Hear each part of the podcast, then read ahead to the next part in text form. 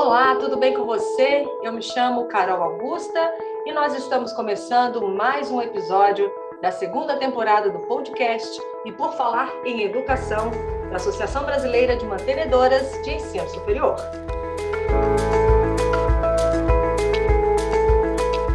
Perto de completar uma década, a lei de cotas nas instituições federais de ensino entra em um momento decisivo. Sabe por quê? Porque ela terá que ser revisada em 2022, após 10 anos de implementação, que foi um processo previsto em seu artigo 7 que tem mobilizado defensores das políticas afirmativas. E isso também vai acontecer com a lei que instituiu as cotas em concursos públicos, que em junho de 2024 também passará por uma revisão, de acordo com a Lei 12.990, que foi de 9 de junho de 2014. Vale lembrar que essas leis atenderam a uma demanda histórica do movimento negro e representam a mais impactante política pública de combate ao racismo e de promoção da igualdade racial de toda a história do Brasil, não há dúvidas disso. Mas nós sabemos também que as cotas, isoladamente, sem outras políticas de inclusão, não são a solução para tantos gargalos que existem ainda hoje no nosso país. Então, nesse episódio especial, nós vamos falar sobre o papel dessas cotas e também de outros instrumentos importantes de inclusão, não só para a sociedade brasileira, como um todo. Afinal de contas, por que, que nós precisamos tanto deles ainda? Como eles podem ser, de fato, efetivos? Bom, a gente vai falar sobre isso, entre outros vários pontos, e nós convidamos para falar sobre esse assunto o professor Celso Nisquier, ele que é diretor-presidente da BMS, José Vicente, fundador e diretor da Faculdade Zumbi dos Palmares, e também o Felipe Araújo, que é vice-presidente de Gente e Gestão da Edux. Eu começo dando boas-vindas ao meu parceiraço, professor Celso. Tudo bem, Celso? Olá, Carol, parceiraço mesmo, né? Nós estamos aí já na segunda temporada do podcast, completando já 18 programas, e hoje é um programa muito especial, um assunto importantíssimo é, que fala com a missão institucional, com a missão de responsabilidade social das IES. Então, é um prazer estar aqui hoje com o professor Zé Vicente, com o Felipe Araújo, debatendo essa questão do papel das cotas na educação superior.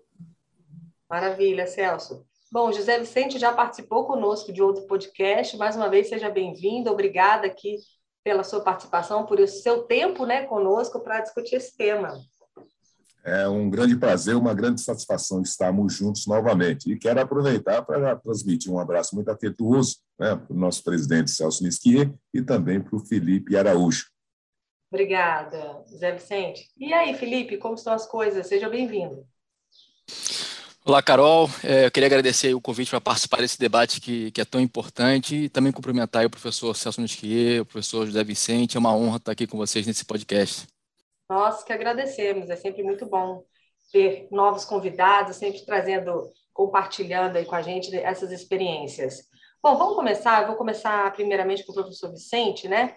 Professor, eu gostaria que você comentasse um pouquinho, né, nesse nosso bate-papo, sobre a importância das cotas nas universidades e também nos concursos públicos, desse um panorama para a gente, os principais impactos e as transformações sociais que elas provocaram aí ao longo desses últimos anos?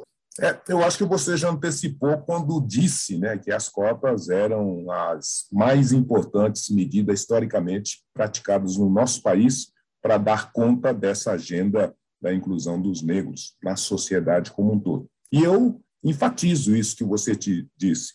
Eu diria que as cotas ela está sendo e continuará sendo por um bom tempo a expressão mais vívida da possibilidade da gente consolidar o sentido de república do nosso país.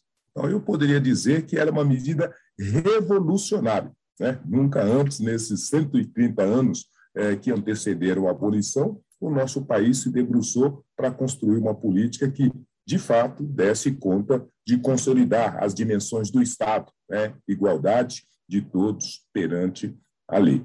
É, é uma pena que demorou tanto, mas, de toda maneira, nesses primeiros 10 ou 20 anos, depende como a gente considera as cotas, pelo menos nas universidades, que nós temos as cotas que começam já em 2002, né, e temos depois a lei né, oficial das cotas, que é de 2012. Mas as duas, no conjunto, ela apresenta para a gente uns números que, se não fosse por eles, até hoje nós estaríamos no estado de escravidão né, que antecedeu a nossa república. Então, eu diria que nós é, e a nossa geração, pela primeira vez na história do Brasil, construiu uma política pública que, de fato, né, tem contribuído para que a gente consolide as estruturas e os pilares da República, a igualdade de todos. Né? E mais do que a igualdade, a oportunidade de todos perante as estruturas do Estado. Então, imagine você, para fechar aqui o raciocínio, antes das cotas, os negros eram 3% no ensino superior. Depois das cotas, os negros são 16% dos discentes do ensino superior. Então, isso dá a dimensão não só da importância, como da necessidade e inexorabilidade das cotas na vida do nosso país. Interessantíssimo, Vicente, essa, esse crescente número, né? Mas é importante a gente frisar que, de acordo com a lei, né, que foi de 2012, a lei 12.711, ela define essas cotas não só para alunos negros, né? São alunos que vieram da escola pública, de família de baixa renda, e são autodeclarados pretos, pardos e indígenas, né? Ou seja, não é apenas uma questão única, exclusiva de negros, né? É uma tentativa ampla de inclusão. É, talvez o dado mais eloquente dessa perspectiva de igualização republicana, né, do acesso de todos os brasileiros, ou da oportunização de todos os brasileiros, está justamente nesse detalhamento que você está dizendo. A lei que veio como uma primeira medida para é, é, é, permitir a inclusão e acesso de negros, trouxe também na sua esteira os indígenas, né, posteriormente, e trouxe também aqueles oriundos da escola pública, que têm até um salário mínimo de renda. Enfim, uma medida democratizadora e que é a única ferramenta que o Estado construiu para minimamente disponibilizar esse acesso igualitário e democrático é, da maioria dos brasileiros no ensino superior. Aproveito o gancho e passo a bola agora para o professor Celso, essa questão de, de políticas de acesso à educação, né? a promoção de acesso à educação. Né? Qual a importância, professor, dessas políticas públicas? Né? A gente está falando aqui das cotas, mas também tem o FIES, tem o ProUni. Isso realmente faz diferença no ensino superior? É, com certeza, porque o, o ProUni ele seleciona por faixa de renda, mas nós sabemos que historicamente, e é esse o motivo de leis como a das cotas, historicamente, é, os negros têm uma, um percentual maior, é, estão mais representados na parcela de menor renda do país. Isso é o que se quer corrigir. Então, por força disso, é, uma lei como o ProUni, um programa como o ProUni, também tem um, um, um trabalho de inclusão social muito grande.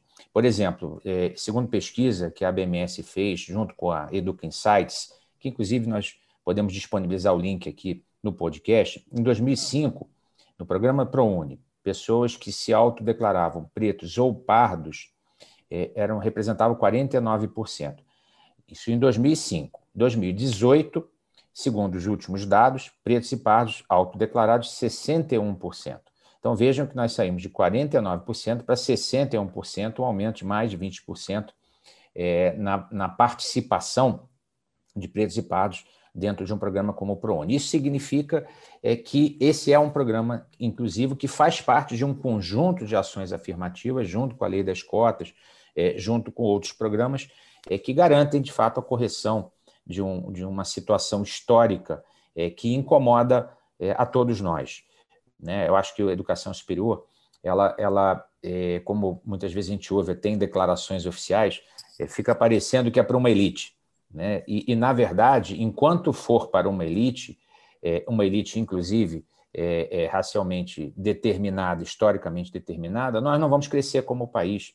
É, portanto, nós todos temos que trabalhar para que a educação superior seja realmente para todos, e, e, de forma indiscriminada. E esse é o esforço que é, nós da BMS, e, né, aderindo aos, ao projeto Cotas Sim, que depois o professor Zé Vicente certamente vai falar para todos nós, nós estamos é, mobilizando as instituições particulares, que representam quase 80% é, de toda a educação superior no Brasil, para que a gente possa, é, junto é, com o programa e, liderados pela Faculdade Zumbi dos Palmares, que a gente possa trabalhar pela continuação dessa correção do, dessa situação histórica lamentável.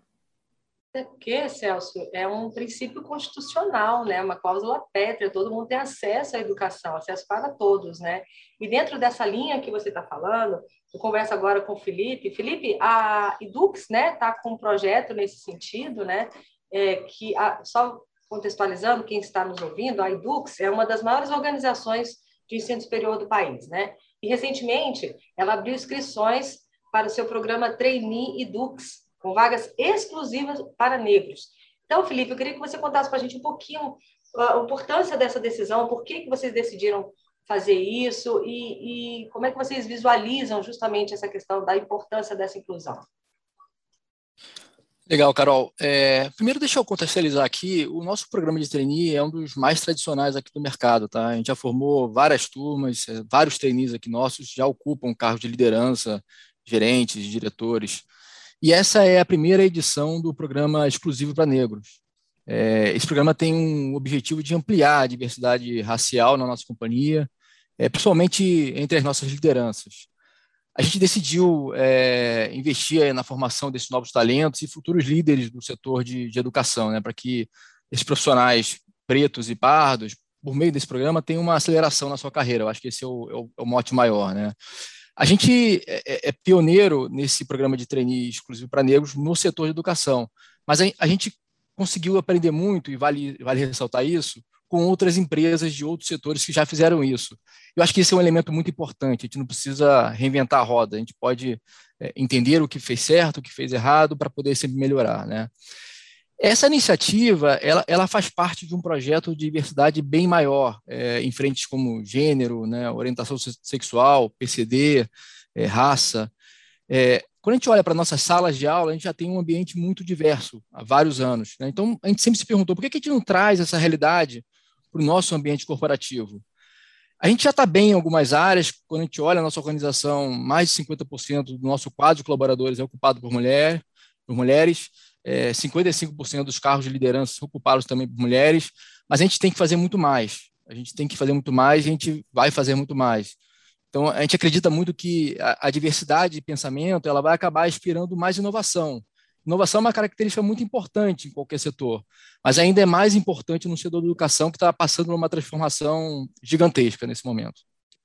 Com certeza, ainda bem, né? Olha só, vou trazer mais um dado interessante aqui para rechear o nosso debate. É, um levantamento do INEP revela que a proporção de pretos, pardos e índios nas universidades brasileiras triplicou de 1999 para 2019, ou seja, passou de 15% para 46%. Só que em 2019, o percentual de estudantes negros nas universidades públicas chegou a mais da metade, 50,3%, é um número bem expressivo. Porém, isso ainda não mudou o essencial, ou seja, a população branca recebe rendimento hora superior à população preta ou parda para qualquer nível de instrução. A diferença salarial maior está na camada com nível superior completo. Olha só a diferença. Enquanto um recebe R$ 33,90, o outro recebe R$ 23,50. Isso são dados é, da síntese de indicadores sociais do IBGE. E aí eu pergunto, né, programas é, como de cotas, a gente sabe que são necessários, mas sempre que eles são implementados, a gente se depara com inúmeras críticas, né, como essa que eu estou trazendo aqui. Por que será? Boa, Carol. É, eu acho que assim tem muitas empresas que começam um programa de diversidade é, com uma vontade enorme de acertar, de acertar, né? Mas esses programas acabam não se sustentando no médio prazo, porque tem um negócio que é muito importante que é mobilizar a organização para poder mudar, né? É, e, e, é por isso que a gente, é, a gente acha que a forma certa de fazer é sempre começar pela, pela sensibilização da alta liderança. Acho que esse é um elemento muito importante que a gente não pode é, deixar de fazer, tá? E na conversa que, que a gente começou a ter aqui dentro, a gente pensou em algumas coisas, né? Primeiro, o primeiro passo é, é você reconhecer que você tem um problema de diversidade e, e, e que e tomar uma decisão mesmo estratégica de iniciar uma jornada. Isso aqui não é um, não é um trabalho de poucos meses, é um trabalho, é uma jornada, são anos para que a gente possa, de fato, tornar essa realidade diferente. Né? E foi essa decisão que a gente tomou aqui. Tá? A segunda coisa é que a gente, a gente reconheceu que, apesar de a gente querer resolver o problema, a gente não sabe como resolver. É, por isso que a gente trouxe uma, um apoio externo, uma consultoria especializada, uma referência no mercado como a Empodera, é, para nos ajudar e nos apoiar com os acertos e erros dos programas passados a implementar um programa mais diverso de, de, de diversidade que possa é, mudar essa realidade que você acabou de contar. Né? Tem uma terceira coisa que às vezes é muito difícil, é, que é você tem que ter um, um, reflexo da realidade. E às vezes a realidade é muito dura. Então, a primeira coisa que a gente, a, que a gente vai fazer, é, logo no início desse, desse programa de diversidade que eu acabei de contar, é que a gente vai escutar nossos colaboradores. Né? Não é um projeto da, da liderança, é um projeto em que a gente quer fazer uma construção conjunta com os nossos colaboradores para que a gente possa depois mobilizá-los. Eu acho que aí que está a chave da gente mudar esse, essa realidade que você contou. Então, Vicente, qual a sua visão sobre isso? Eu acho que tem três dimensões. Né? A primeira delas, e que nós estamos conversando, é, é, é a capilarização, é a expansão, o impacto do racismo estruturante em todas as dimensões da vida social e que, por um problema é, histórico, político, é, inadequado, nós não conseguimos produzir as soluções devidas. Por conta disso, hoje, em especial, a gente consegue enxergar de uma forma bem clara como é que essa a, a, intervenção ela produz esses desequilíbrios e essas distorções. E as distorções chegam, inclusive, não só no acesso ao mercado de trabalho, principalmente nesses postos intermediários e gerenciais e de direção, mas como também, mesmo estando nos cargos, a gente vai conhecer que o homem negro, que a mulher negra, ela recebe, em algumas situações, até 50% a menor né, do que um branco, apesar de estarem habilitadas com as mesmas qualificações, com os mesmos requisitos. Então, essa é uma manifestação muito séria. O segundo disso, o segundo aspecto importante é que essa agenda, é, e aí que eu reitero e enfatizo a importância das cotas, essa agenda foi uma agenda que nós estamos hoje, é, né, Celso, é, comemorando quase que os 20 anos. Nós estamos, a cota não começou nem com essa lei que nós estamos dizendo, não é? E ela não começou hoje, ela começou lá em 2000. Né? Nós já começamos a fazer essas intervenções do acesso dos negros no ensino superior é, com as autorizações dos conselhos né, universitários das instituições públicas, que lá em 2000 já fizeram esse trabalho. E veja que curioso. Então, é, em grande medida, é, o, o, Estado, o governo propriamente dito, ele já esgotou as dimensões das ações afirmativas. As ações afirmativas começaram nas universidades, mas depois foram para os concursos públicos, mas depois foram para os estágios, foi para a diplomacia, no Ministério Público, na magistratura, nas Forças Armadas, existe hoje cotas para negros que estão completando 20 anos, ou seja, já cumpriram o seu fundamento de é, consolidação e agora começa é, timidamente a transbordar para o ambiente empresarial, propriamente dito. Então, isso que o Felipe está dizendo é muito acertado, porque só agora, 20 anos depois que o Estado começou, que o ambiente empresarial ainda timidamente começa a tatear para dentro dessa questão. E quando ele começa a tatear, ele começa a conhecer as dificuldades, não é fácil. Né? Se fosse mais fácil, todo mundo fazia. Na verdade, tem uma série de dificuldades que começa principalmente por isso que o Felipe apontou com muita precisão. A gente precisa reconhecer o problema. E depois que reconhece o problema, então nós precisamos, logicamente, de um planejamento e precisa de uma liderança para fazer, então, processualmente as intervenções e as modificações que qualquer ação inovadora necessita. De modo que essas primeiras experiências que nós estamos conhecendo são é, muito alviçareiras, mas ela, de novo, é o meio, o copo meio cheio, meio vazio. Né? Olha, já chegamos até aqui, porque o problema foi reconhecido, instituições da envergadura do IDUX começam, por exemplo, a ter consciência disso, mas, por outro lado, nós temos aqui é, um, um, um, uma terra arrasada, que já estava complicada antes e que agora, depois da pandemia, fica muito pior. Então, os desafios que vão se colocar é como a gente faz esses dois movimentos: trazer e manter esse público no ensino superior, do ensino superior alocá-los no mercado de trabalho e no mercado de trabalho garantir é, que ele possa competir em pé de igualdade pelas oportunidades que estarão disponibilizadas. E para isso, sem combater, sem debruçar e sem eliminar é, o viés, né, o preconceito, o racismo estrutural que possa ter nas nossas atitudes, a gente não vai ser muito bem sucedido. Ótima colocação, professor Vicente. Celso, eu gostaria de ouvi-lo. Muito pouco a acrescentar, né? Acho que tanto o Felipe quanto o professor Zé Vicente resumiram a questão que é cultural, quer dizer, é, nós temos que reconhecer a existência do problema e tomar medidas para que ele possa ser mitigado. Né? E acho que iniciativas como a Edux, é, iniciativas como a Faculdade Zumbi dos Palmares têm tido, né, com o movimento área, agora com o, o lançamento da, do Cotas Sim, é, chamam a atenção da sociedade para a existência do problema, para que a gente possa, de fato, se estruturar para resolvê-lo. As, as, instituições de educação superior são é, extremamente solidárias a isso, eu acho que eu falo pelas que são associadas à BMS, é, nós lá, da nossa parte, mesmo que de forma modesta, estamos trabalhando nesse sentido de criar uma consciência para a existência do problema e partir para as soluções como muito é, muito positivamente a Edux já saiu na frente. Né? Outras empresas também, lembro aqui da, da, da, da Magalu, é, que criaram esses programas de trainee voltados para negros, e elas é, já, já são, digamos assim, as primeiras ações concretas a partir de um reconhecimento de que nós temos sim uma questão histórica né, de racismo estrutural e temos que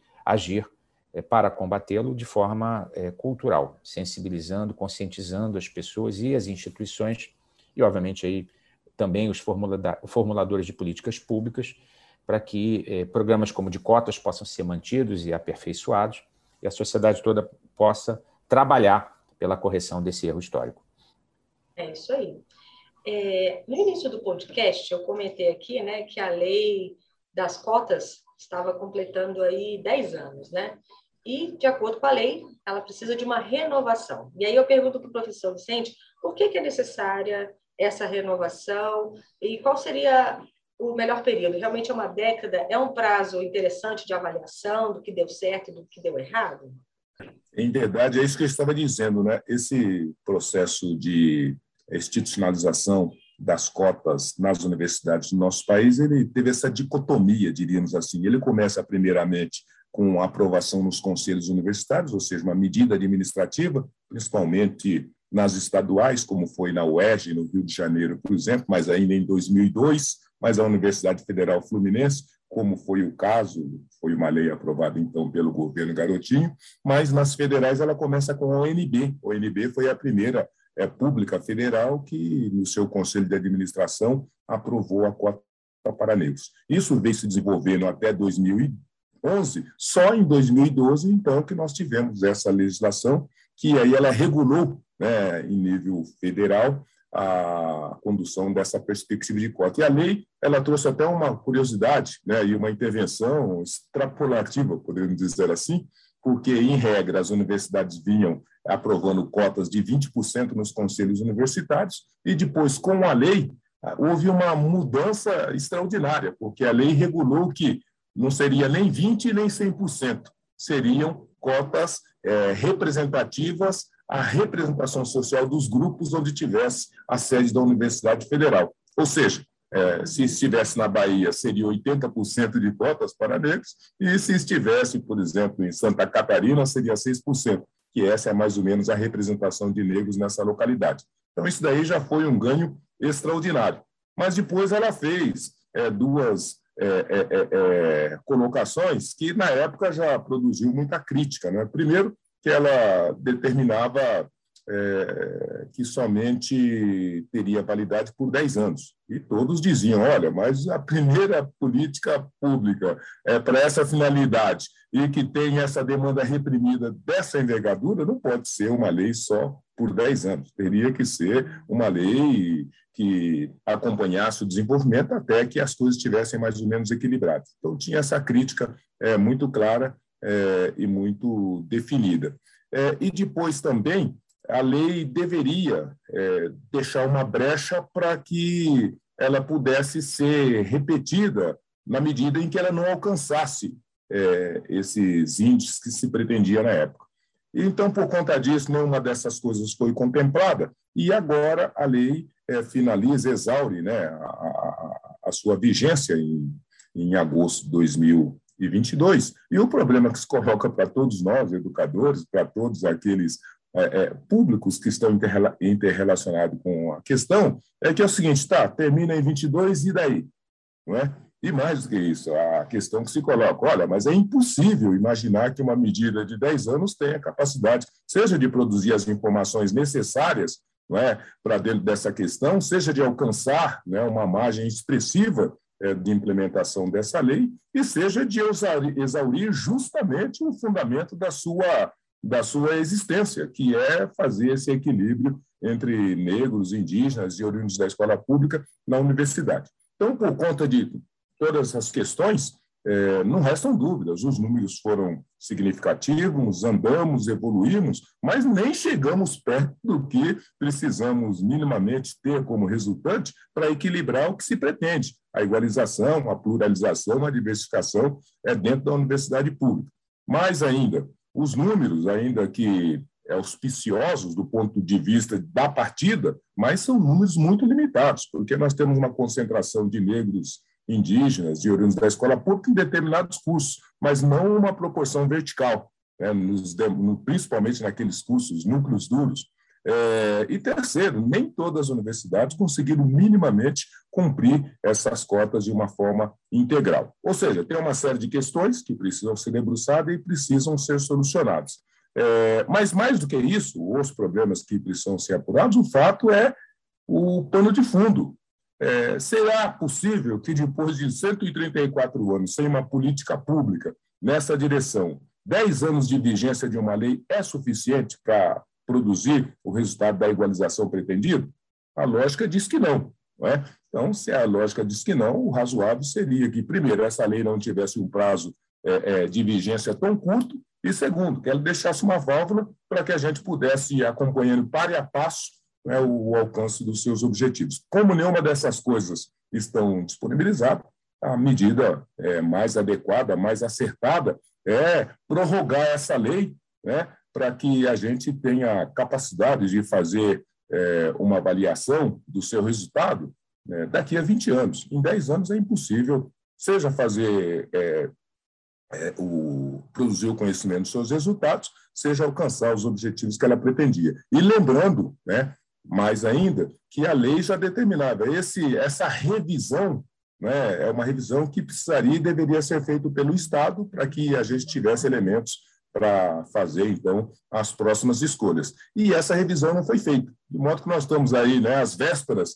é, do vencimento do prazo da lei, não foi feita a revisão, a lei não tem previsão de ampliação e estamos próximos de um limbo jurídico né, e educacional. Então, a gente, logicamente, precisa produzir uma solução dessa natureza e daí é, esse, é, esse caminho, essa direção e essa é, é movimentação no sentido de sensibilizar o Congresso brasileiro para que a gente produza essa solução. Nossa, Vicente, que situação, né? Realmente ninguém quer passar por esse limbo jurídico e, como você disse lá no início, né? Como houve também tanta resistência, né, para se implementar uma lei como essa de cotas, ainda mais quando se discute meritocracia, né? Essa questão de cotas, quem entra com vantagem ou não vantagem, né? E aí eu pergunto para o professor Celso, né? Considerando esses desafios dessa trajetória, como é que vocês enxergam essas críticas? é parte do problema, como a gente falou, é, do racismo estruturante, do, da questão cultural.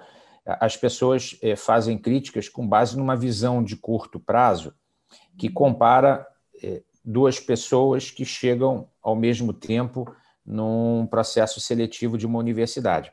Só que essas pessoas, elas são frutos, de, cada uma delas, de um processo histórico.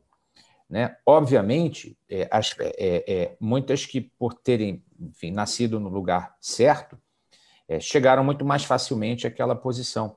Outras tiveram que superar muito mais dificuldades para poder estar ali.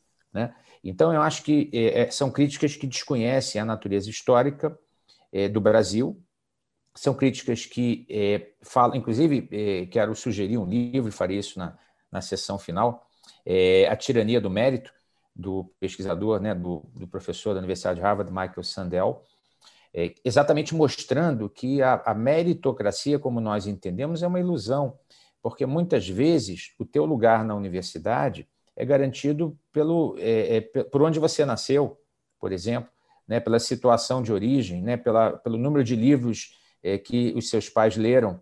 E isso, isso mostra que a, a cultura influencia a trajetória das pessoas.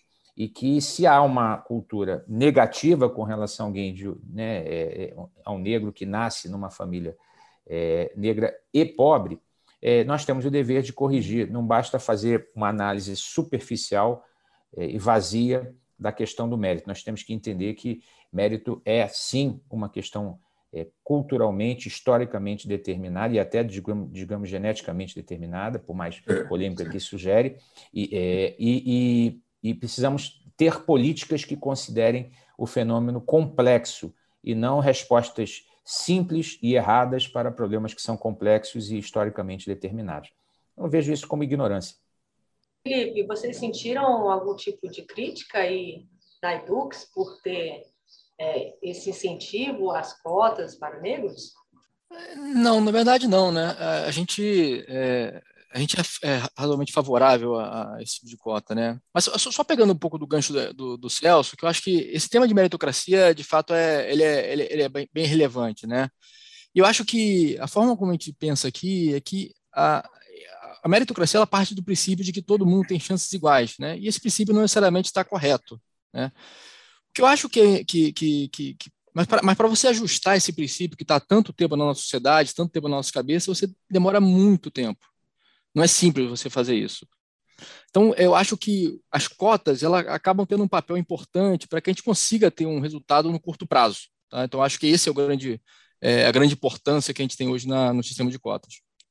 Bom, a gente já está chegando na reta final do nosso podcast. Eu gostaria de ouvir dos nossos convidados e também do professor Celso é, o que vocês vislumbram né, daqui para frente? É, é um cenário mais otimista? A gente está passando por um processo de pandemia. O que será que vai mudar daqui para frente com essas iniciativas?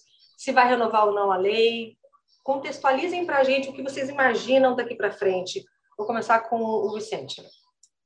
Carolina, é, Celso e Felipe, ontem eu tive é, uma tarde de muito êxtase, diríamos assim, porque eu vi e conheci o resultado de um trabalho que, em grande medida, responde essa pergunta da Carolina. Ontem, o Poder Judiciário, né, publicamente, na internet, né, apresentou os dados da sua pesquisa é, da, do cumprimento de cotas para juízes né, no Poder Judiciário. E duas coisas me impressionaram. A primeira delas, que né, de uma forma extremamente é, honesta e transparente, o Poder Judiciário colocou suas entranhas né, para que todos os cidadãos pudessem conhecer, do ponto de vista do cumprimento da lei. E trouxe a informação que, primeiro, 50% é, dos tribunais é, não têm informações adequadas sobre sequer a composição é, do seu quadro de recursos humanos, poucos deles sabem se são negros, se não são negros. É, no desenvolvimento da implementação de cotas, muitos deles não cumpriram adequadamente o que foi determinado pelo próprio Conselho Nacional de Justiça, e depois chegou-se ao conhecimento que dez anos depois, sete anos depois, é, os negros são somente 12% é, dos juízes de modo que, ao final, a pesquisa que estava sendo apresentada dizia, olha, se nós continuarmos assim, somente em 2056 que nós teremos uma proporção adequada de negros no Poder Judiciário e toda a sua estrutura. É... Quando eu vi isso, definitivamente eu compreendi que não existe outro caminho para o nosso país, se nós quisermos mesmo é fazer com que sejamos a república democrática com que sonhamos, que almejamos, nós vamos ter que ser mais incisivos e mais competentes em implementar essas e tantas outras medidas que auxiliem nesse problema. É, mas, por outro, por outro lado, quando eu vi o Poder Judiciário dizer em letras garrafais que as ações afirmativas, além de justas, elas são obrigatórias se a justiça ou qualquer outra dimensão do Estado ou das organizações quiserem cumprir os fundamentos que nós nos propomos de ser um país de iguais. Né? Então, quando eu vi isso, eu fiquei muito feliz, porque você vê né, toda a estrutura da justiça, o presidente do Supremo dizendo isso em alto e bom som, então, logicamente, a gente fica mais estimulado. Mas eu poderia, da mesma maneira, dizer que quando eu vi a informação da Edux, né, que ela está criando primeiro trainee para negros dentro do ambiente do ensino superior, aí eu fiquei mais esfuziante ainda, porque a gente acompanhou a trajetória desse debate nas empresas, é, eu poderia até dizer que a reação sempre foi muito mais intensa no ambiente empresarial do que no ambiente governamental. Eu me lembro, Celso, que quando os generais sentaram-se à mesa para discutir cotas, nós imaginamos que todos iam sair presos lá daquele, daquela reunião. Porque imagine, né, aquele monte de general cheio de estrela sentar na mesa para discutir cotas né, com o Ministério Público Federal. E mais, depois da reunião, saírem conscientes e é, é, é, é, consensualizados de que aquilo era necessário e importante. Então, aquilo já foi um acontecimento. Então, quando chegamos agora com essa é, realização da IDUX, e eu traria também uma outra realização que, do ponto de vista da metáfora, é fantástica, porque a Ordem dos Advogados do Brasil acabou de aprovar esse ano que terão cotas é, nas estruturas da advocacia, não para participar é, de quaisquer dos cargos da OAB, mas sim 30% na estrutura de gestão da OAB. Então, toda a estrutura de gestão da OAB terão 30% de negros. Olha, então nós estamos dizendo que saímos das cotas dos bancos escolares, chegamos nas cotas no poder de administração e de comando das instituições. Então, por conta disso, eu acho que o Brasil é, acolheu, recepcionou, compreendeu a necessidade e a importância dessa ferramenta. Os resultados que elas produziram até aqui, com todos os senões, são resultados extraordinários que comprovam o nosso erro do passado e a possibilidade do acerto do presente. E essas medidas que geram imperativas no velho normal, elas se apresentam como inexoráveis para esse novo normal que nós nem sabemos o que será, mas sabemos que sem educação ele não se consolidará. Então, eu não tenho dúvidas que nós é, vamos precisar ter essa atitude assertiva na defesa e na ampliação das ações afirmativas, essas e tantas outras que possam ser construídas. Eu não tenho dúvidas que os resultados até aqui, eu vi, Celso, e falava para você, é, lá na Bahia em especial, é, a grande, é, num recôncavo baiano, a grande maioria dos médicos que atendiam os pacientes de Covid eram os médicos negros cotistas das universidades federais da Bahia. É uma cena que ninguém, não tem lido escolar que registrou isso. Né? E isso é o motivo, então, de por que a gente precisa continuar insistindo nessa medida. E, ao final, é, nós, de novo, temos nas nossas mãos a possibilidade de fazer a escolha da coisa certa. Né? Os que nos antecederam fizeram as suas escolhas e os resultados são esses que nós conhecemos. E agora, nesse caos né, estabelecido pela pandemia, nós temos a oportunidade de fazer a criação.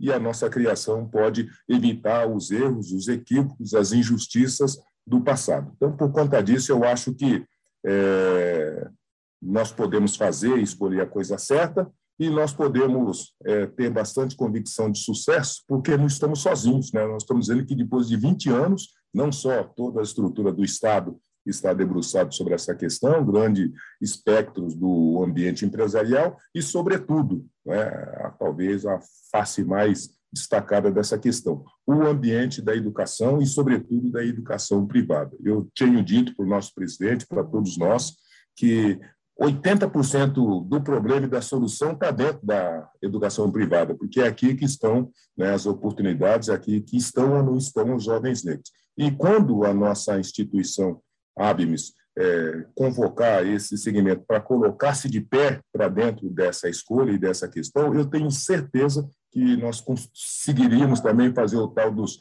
50 anos em 5, né, como diria o JK e, com isso, contribuir para que o nosso país, é, muito rapidamente, seja um país de mais justiças, oportunidades e igualização para todos. Muitíssimo obrigada, Vicente. Você deu um gás, assim, deu um, um ânimo para a gente trazendo essas notícias, né? Contra fatos não há argumentos, e acredito que a gente está indo no caminho certo, né? Espero sim, eu. Sim, sim. Né? Felipe, gostaria de ouvir você. Carol, é, eu acho que eu tenho, eu sou muito positivo em relação ao futuro, tá? Eu acho que as empresas estão é, despertando, de fato, entendendo que é, elas têm que ter um papel muito importante nesse cenário né, tão desigual que a gente tem hoje. E eu vejo as empresas fazendo isso, né? eu vejo cada vez mais as empresas saindo daquele modismo é, e, e, tentando entender de fato como fazer diferente. Né? Eu acho que isso é importante, a gente reconhecer que precisamos fazer diferente e que é, a realidade que, que, que, que, se impõe, ela não, não deve continuar, tá? Então, é, eu tenho uma, uma visão bastante positiva para frente, é, mais e mais empresas devem fazer e devem seguir esse, esse, esse, esse trabalho, esse, essa, é, esse, esse programas de diversidade, né, e acolher, né, pessoas que são diversas, né, porque no fundo isso traz é, mais é, diferenças, diferentes tipos de ideias, diferentes tipos de pensamento, que no fundo vão trazer mais inovação. Isso aí. Celso, para a gente arrematar. Não, a gente atendeu essa convocação do professor José Vicente, né, e a ABMS aprovou por unanimidade na diretoria a nossa participação, endosso, é, endosso energético né, e comprometido com esse projeto do Cotas Sim.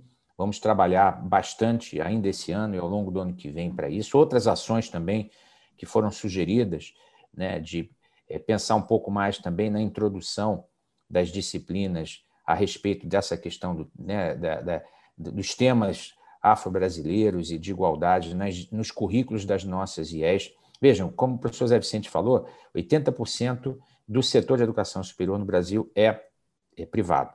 Adicionalmente, 70% dos novos professores formados vêm de IES privadas.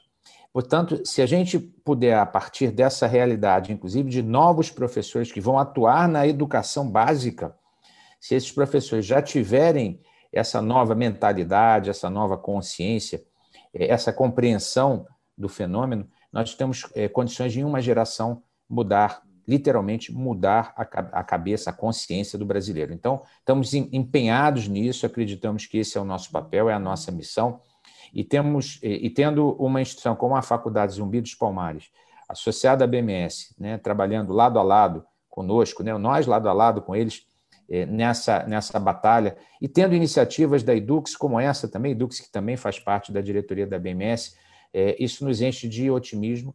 É, sabemos que os tempos são difíceis, vivemos esse fla-flu eterno na política, temos que superar isso.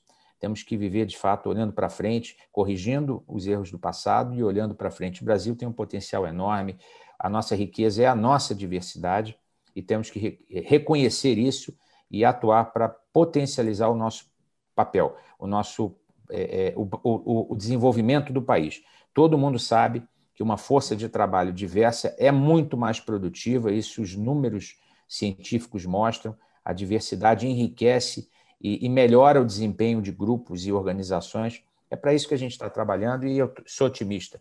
Passo a passo, é, mesmo considerando que já houve grandes resultados com o programa das cotas, mas passo a passo nós vamos mudar o país.